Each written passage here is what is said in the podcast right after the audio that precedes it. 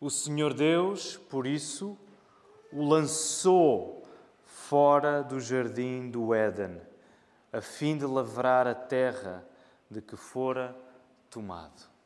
Estamos a avançar para o final da nossa série uh, chamada Olhos Abertos, no capítulo 3 do livro do Gênesis. Tem sido uma, uma série exigente e graças a Deus por isso. E hoje a mensagem que eu vos quero pregar, ela tem um, um título intenso. Ela chama-se O Valor da Violência. E descansem, eu não vou pregar uh, do púlpito violência gratuita para vocês saírem daqui e dizerem uh, o pastor disse que eu podia ser violento lá fora. Não, não, não é isso, ok? É outro tipo de violência que eu quero que nós hoje prestemos atenção. Porque quando vamos para a palavra, nós percebemos este tom intenso na hora de Deus transformar a vida dos seus, na hora de Deus colocar a mão sobre a sua igreja. E quer estejas aqui hoje, esta manhã, e já tenhas colocado a tua fé em Jesus, quer estejas aqui e não, ainda não confias em Cristo, não sabes bem o que é isto da fé em Jesus, tens dúvidas, eu quero dizer-te que Deus está a chamar-te para uma relação em que tu, estando debaixo da sua mão, Ele vai destruir-te com o seu amor. E por mais paradoxal que isto pareça, é verdade, porque é o que a palavra nos traz. Eu quero começar por dizer-vos, queridos irmãos, que quando nós Todos nós queremos paz, todos nós queremos tranquilidade, todos nós queremos estar bem. Mas a verdadeira paz, o verdadeiro consolo, a verdadeira liberdade só acontece apenas quando reconhecemos que paz é o que não encontramos em nós.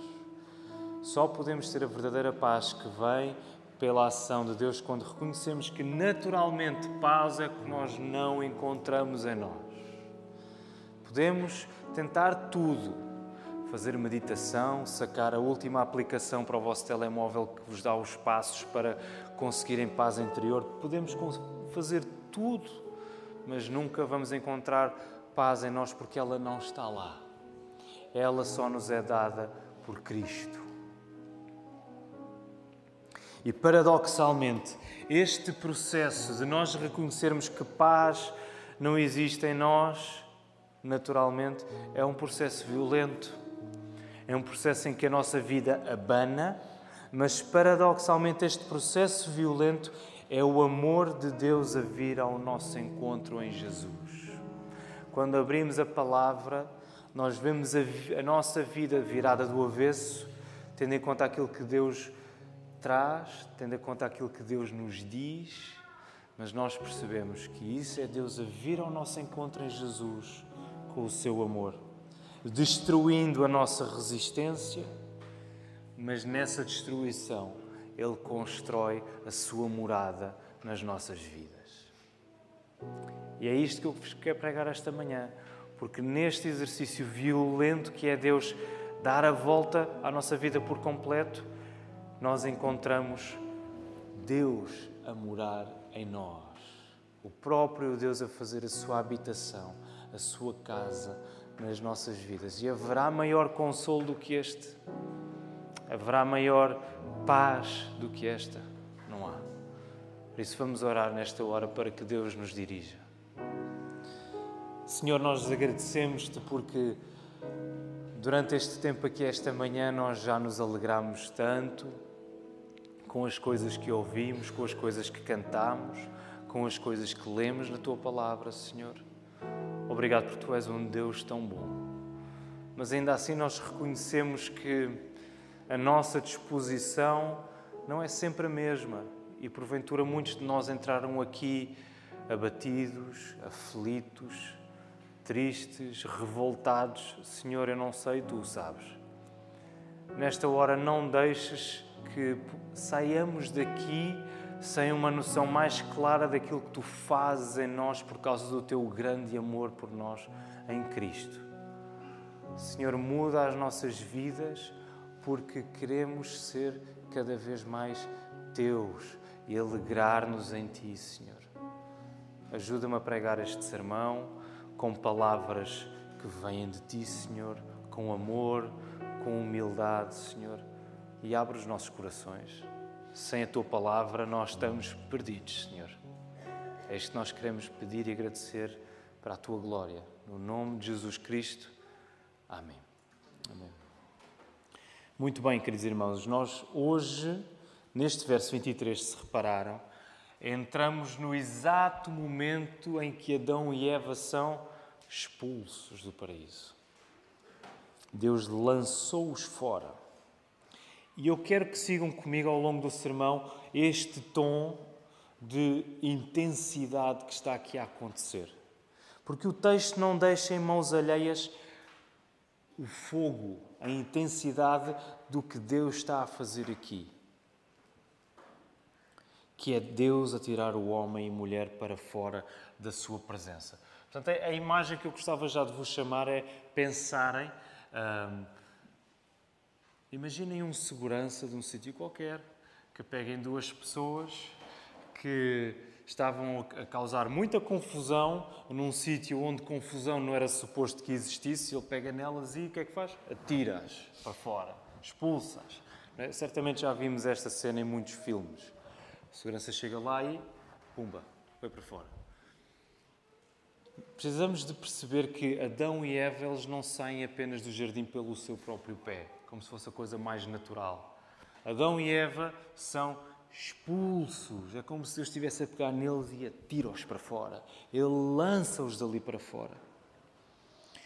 Quero chamar a vossa atenção porque há um aspecto muito importante no hebraico original, quando uh, o Velho Testamento é escrito no hebraico e algumas partes em aramaico também. Mas este texto que é escrito no hebraico, os autores hebreus, quando queriam enfatizar alguma coisa importante, quando queriam trazer ao de cima o valor de uma verdade, a importância de alguma ideia, eles usavam uma ferramenta literária que geralmente encontramos na poesia hebraica, que é a repetição de palavras, a repetição de ideias e o paralelo que existe entre uma palavra e outra, entre uma ideia e outra, entre uma frase e outra. Não sei se já repararam isso, por exemplo, no livro dos Salmos.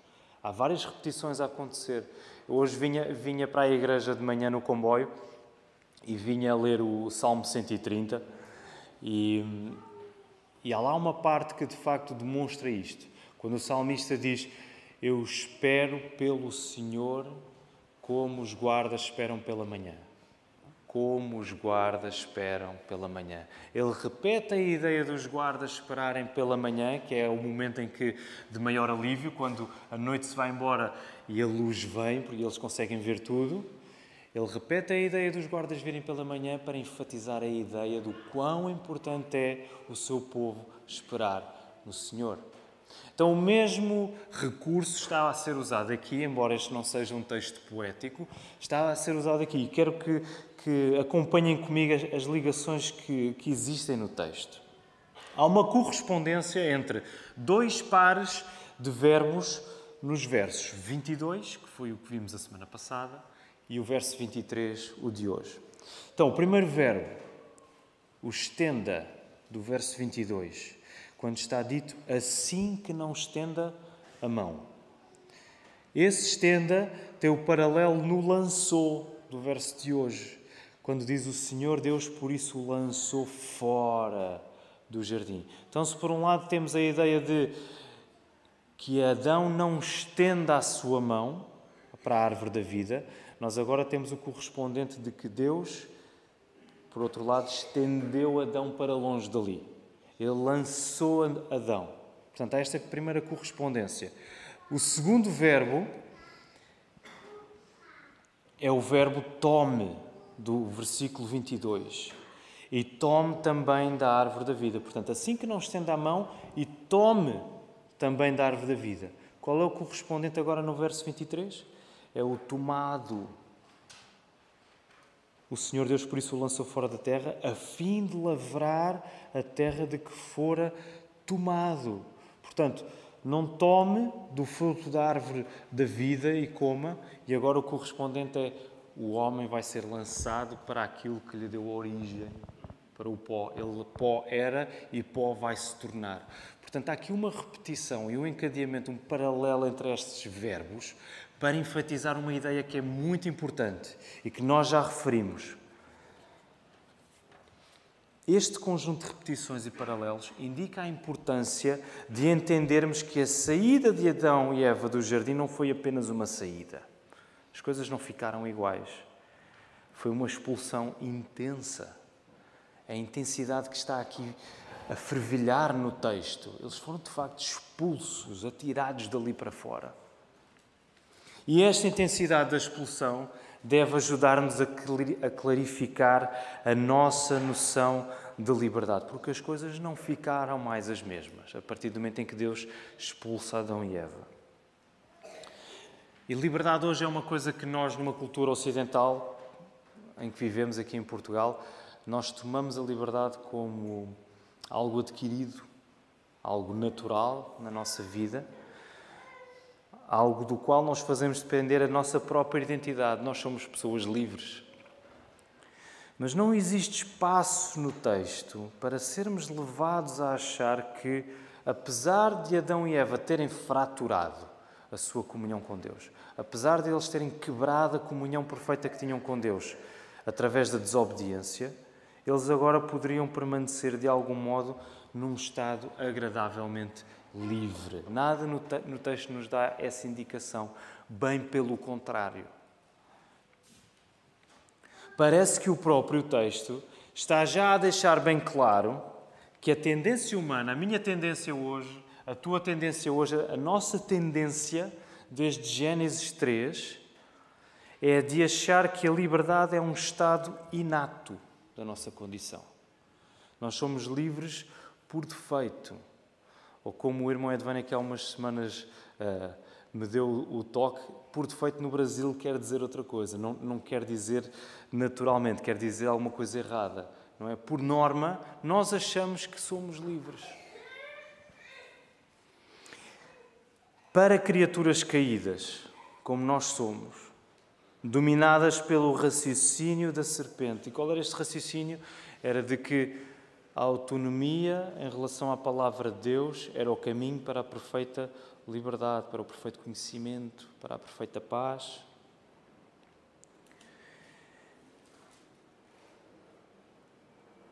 Gênesis 3, para criaturas como esta, debaixo do raciocínio da, da serpente, mostra que a intensidade da expulsão é o sinal da nossa prisão espiritual.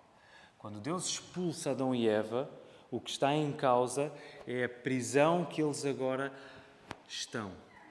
É a prisão deles no pecado.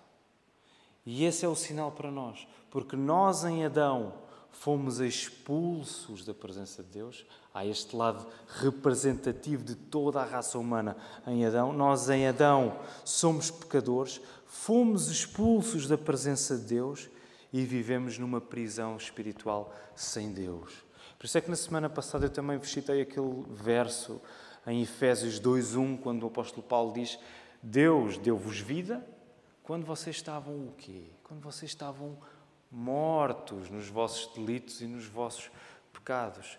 Esta prisão espiritual nada mais é do que morte espiritual.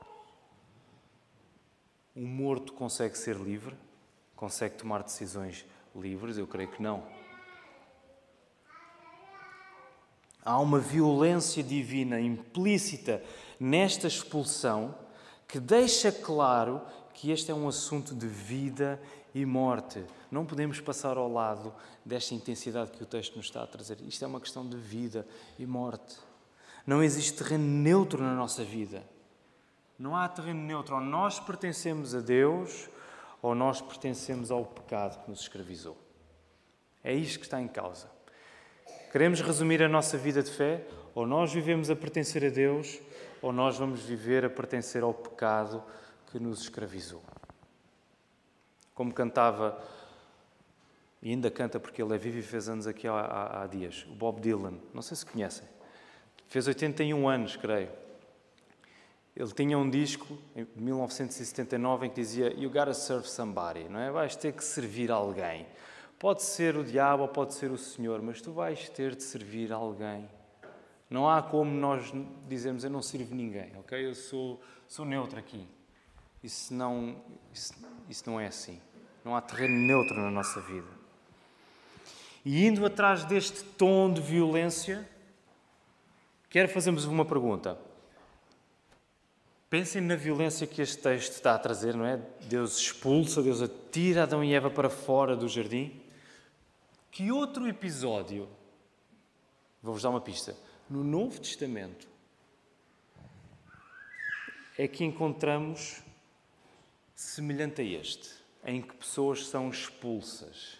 Que outro episódio é que os irmãos se lembram no Novo Testamento, muito semelhante a este, em que pessoas são expulsas? Estou a ouvir a resposta certa alguns aí. Os. Digam, digam, digam. Os vendedores do templo, não, ou os vendilhões do templo. Lembram-se dessa passagem? Em que Jesus, estando no templo em Jerusalém, encontra o quê? paz e harmonia, orações por todo lado. Não, ele encontra aquilo que não devia encontrar, né? pessoas a venderem no sítio. Há textos que referem mais especificamente no, no pátio do templo, que era suposto as nações virem para orar. Vamos lá até esse texto. Se, se os irmãos não, não tiverem como, não há problema. Eu vou ler para vocês. João 2, no verso 13 até o verso 17. E diz assim: Estando próxima a Páscoa dos judeus, subiu Jesus para Jerusalém e encontrou no templo os que vendiam bois, ovelhas e pombas, e também os cambistas assentados. Tendo feito um azorrague de cordas, expulsou todos do templo, bem como as ovelhas e os bois, derramou pelo chão o dinheiro dos cambistas, virou as mesas e disse aos que vendiam as pombas: Tirai daqui estas coisas. Não façais da casa de meu pai casa de negócio. Lembraram-se os seus discípulos do que está escrito: O zelo da tua casa me consumirá. Nós podemos encontrar este episódio não apenas no Evangelho de João, mas noutros evangelhos também. Nós temos esta cena de Jesus e encontramos muita razoabilidade de Jesus? Muita tolerância da parte de Cristo? Não. Jesus varre, varre o templo. Não dá hipótese. Ele até, ele até pega em cordas e faz o quê? Um azorrague. O que é que é um azorrague? O irmão Sérgio fez o, fez o movimento certo. Às vezes pode ser assim. É o quê? É, um, é uma espécie de quê? De chicote. Imaginem, o Senhor Jesus 100% Deus, 100% homem, com um chicote na mão a desancar naquele pessoal todo. É um episódio incrível. Os nossos textos têm o título para esta, para esta passagem como Jesus purifica o templo, ou a purificação do templo. Certo? Conhecemos este episódio pela purificação do templo que Jesus faz em Jerusalém. E esta purificação do templo está cheia de veemência, está cheia de violência, de tal modo que o Salmo 69, o verso 9, é cumprido aqui. Repararam? Do que é que os discípulos se lembraram? Eles lembraram-se das Escrituras, eles disseram: O zelo da tua casa me consumirá. Jesus estava consumido pelo zelo que ele tinha pelo templo, pela casa de Deus, a representação de que Deus estava no meio do seu povo. Jesus estava comprometido com aquela casa. E não temos como não estabelecer um paralelo entre o relato de Gênesis 3, entre a expulsão de Adão e Eva do jardim, e este agora dos Evangelhos, da expulsão dos vendedores do templo. Porquê? Porque o Éden foi criado como um jardim. Mas o Éden foi criado como um jardim que é um templo também. O Éden foi criado como um jardim onde Deus habita no meio do homem, onde Deus caminha com o homem, onde Deus fala com o homem, onde Deus está presente com o homem. Logo, na expulsão de Adão e Eva, Do mesmo modo como Jesus estava a purificar o templo, Deus estava a fazer o que em relação ao seu jardim? Deus estava a purificá-lo. Deus estava a purificar o jardim, o local da sua habitação. Porque não pode haver nada pecaminoso nem impuro na sua presença. E por isso nós precisamos de entender que o problema do pecado, que é uma violência cósmica contra a soberania de Deus, contra a santidade de Deus, é uma violência contra a glória de Deus, qualquer pecado que nós façamos. O problema do pecado é levado tão a sério por Deus, porque Deus não pode ficar indiferente ao pecado. A coisa mais importante para Deus é o que É a sua santidade, é a sua glória.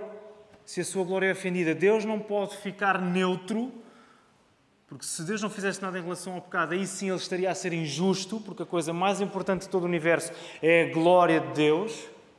Deus leva tão a sério o problema do pecado que só a violência da expulsão, quer em Gênesis 3, quer agora Jesus a expulsar os vendilhões, só a violência da expulsão pode abrir caminho para a pureza ser resgatada. Só a violência da expulsão pode abrir caminho para que a pureza, para que a salvação seja resgatada, para que esta reconciliação entre homem e Deus seja resgatada. E nós, ao longo do Velho Testamento, nós vemos este assunto, este tema do templo a ser desenvolvido. Vamos fazer aqui alguma, algum percurso, okay? bem breve, não é? Nós temos a indicação de que o Éden é um jardim, não é só um jardim porque ele é o templo também, onde Deus está com Adão e Eva. Mais à frente avançamos para o Êxodo. O que é que acontece no Êxodo? Moisés e o povo saem do Egito Monte Sinai, Deus encontra-se com Moisés. O que é que Deus dá a Moisés? Dá a lei. E nessa lei o que é que há? Há muitas indicações acerca da construção do quê? Do, do tabernáculo. O tabernáculo queria ser a representação da presença de Deus no meio do seu povo.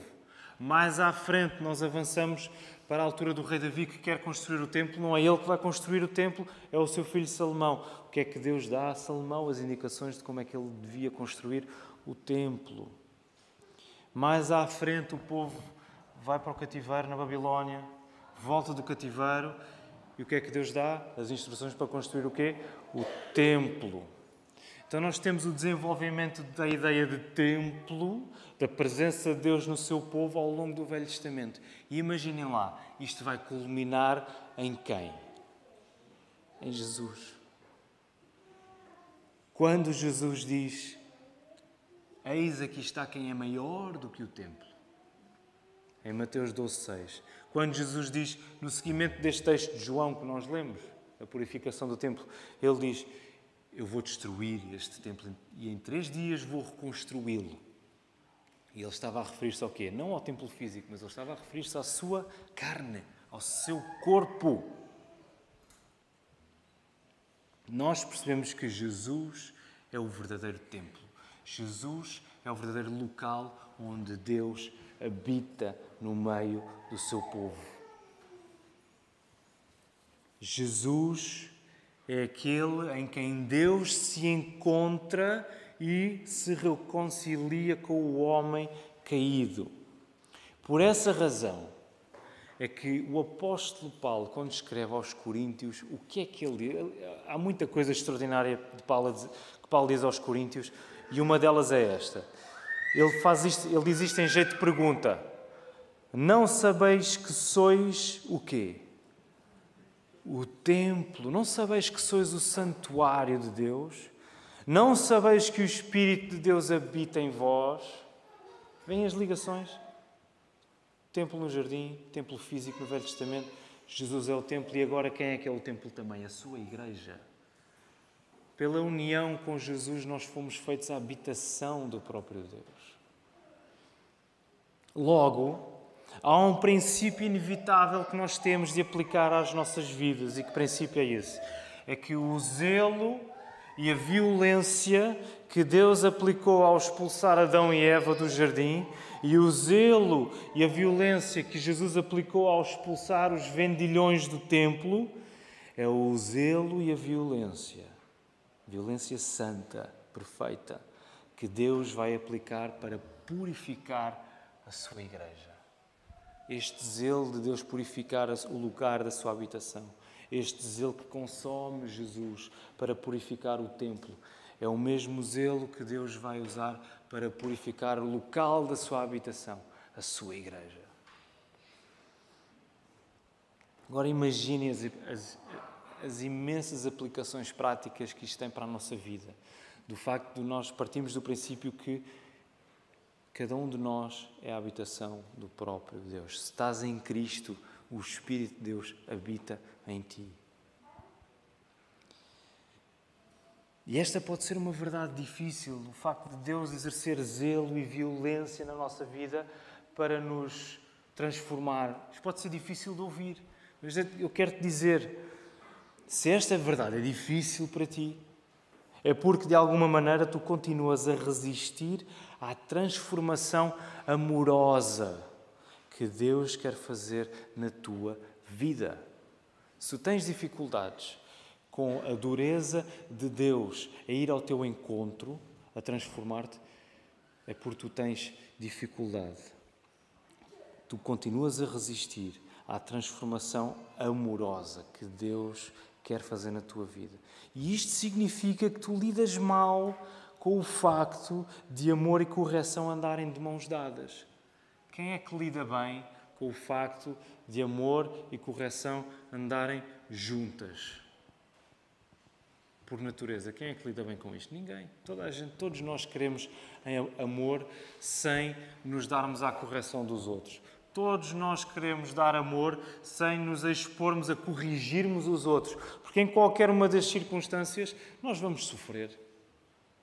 Em qualquer uma das circunstâncias nós vamos sentir o peso. A consequência de uma vida assim que rejeita a transformação amorosa que Deus quer fazer em nós, é de tu insistires numa vida idealizada. Uma vida idealizada que só contempla cenários de conforto sem correção. E será que estás a viver uma vida idealizada assim?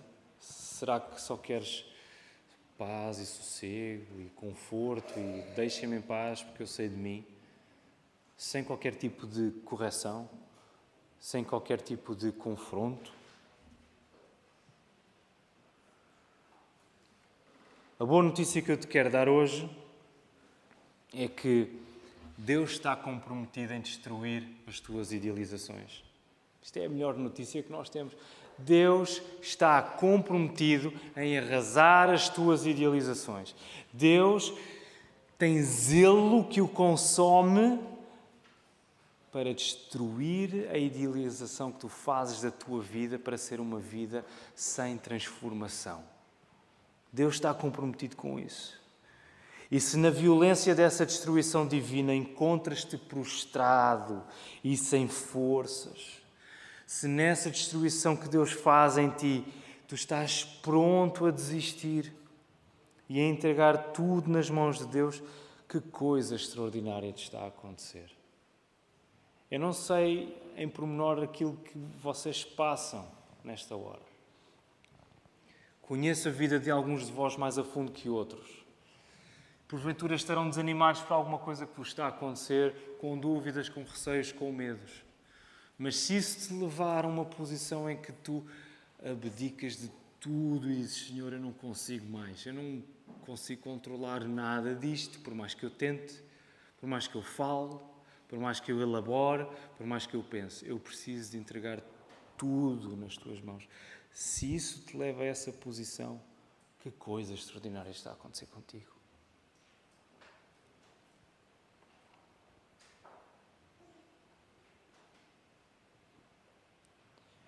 Deus diz na Sua palavra: Filho meu, não menosprezes a correção que vem do Senhor nem desmais quando por ele és reprovado.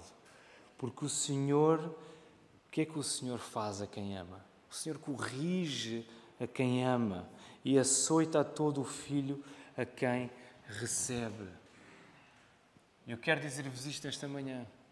Não pode haver amor da parte de Deus na tua vida sem que a correção acompanhe, porque Ele está comprometido a tornar-te santo. Nós cantámos isso. E o que é que nós dissemos? A começar em mim, Senhor, começa em mim. Eu sei que tu vais fazer isto com a tua igreja. Por favor, começa comigo. E a ideia de desistir parece demasiado pesada porque ela traz um tom negativo. Uh, para nós, dá a ideia de aquela pessoa não, não leva até ao fim o que faz, é uma pessoa que desiste facilmente. Mas quando isso é aplicado perante o que Deus está a fazer connosco, desistir é a melhor coisa que nós podemos fazer. Esta semana ouvi o pastor Paulo Washer, já num vídeo com alguns anos, a dizer que desistir perante Jesus não é nada mais, nada menos do que te arrependeres. Queres uma definição simples, eficaz, bíblica do, do que é o arrependimento? Desiste de seres quem és sem Cristo. E essa transformação vai acontecer na tua vida. Olha para Jesus e desiste de uma vida idealizada que rejeita o valor da violência que te purifica. E se estás a sentir este abanão, se estás-te a sentir a derreter, como lemos no Salmo 97, o que é que derrete, o que é que derrete perante a presença do Senhor? O que é que derretia? Alguém se lembra? Coisas grandes que vemos na natureza. O que é que derrete? Eram anjos? Montanhas. Alguém aqui é mais resistente que uma montanha? As montanhas derretem na presença de Deus. Vamos esperar que nós não derretamos na Sua presença? É isso que Deus está a fazer connosco. Ele está a abanar, a chocalhar-nos, a varrer-nos, a derreter-nos. Porque Ele nos ama. E podes crer que Ele está comprometido a fazer isso. Ele está comprometido a fazer isso com o Luan, com a irmã Irene, com o Timóteo, com o Marcos, com a Larissa com o Pedro, com o Joaquim, com qualquer um de nós aqui. Deus está comprometido com o seu local de habitação, com a sua casa. Ele tem zelo, ele não vai deixar essa tarefa a meio. Jesus não idealizou a sua missão de nos vir salvar. Como é que nós vivemos vidas idealizadas em que não queremos ser confrontados? quando Jesus não idealizou a missão que ele tinha para nos salvar. Jesus não se sentou com o Pai e disse: Pai, se calhar é melhor nós revermos o plano, porque isto vai trazer demasiado sofrimento para mim. Ele não idealizou. Aliás, ele até reagia de um modo bem violento a quem idealizava no lugar dele. Lembra-se o que ele disse a Pedro quando Pedro disse: Senhor, não digas que vais morrer, isso de maneira nenhuma te acontecerá. Jesus Sai daqui, fora de mim, Satanás. Como é que nós vamos idealizar quando Jesus não idealizou, mas ele executou a sua missão vertendo o seu sangue?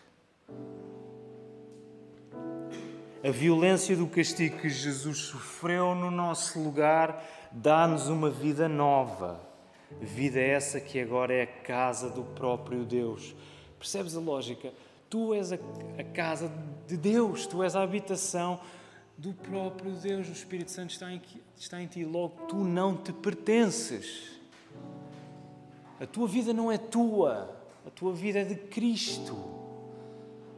Agora pensa na maneira como tu te dás à tua igreja, como tu te expões a ser escrutinado pela tua igreja, a seres corrigido, como tu te expões também a poderes ajudar os outros à tua volta, corrigindo-os em amor. Pensa na maneira como tu oras as coisas, o pavor e o medo que tens de orar as coisas certas porque sabes que Deus vai fazê-las. O medo que nós temos de orar pedindo, Senhor, transforma-me. É uma, é uma oração apavoradora, porque Deus vai fazer isso. Mas isso é o melhor que nos pode acontecer.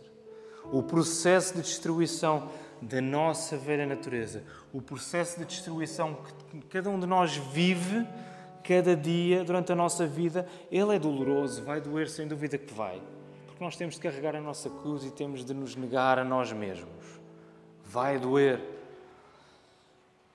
Mas é um paradoxo, porque esse processo ao mesmo tempo produz a maior alegria em nós, a maior paz, o maior consolo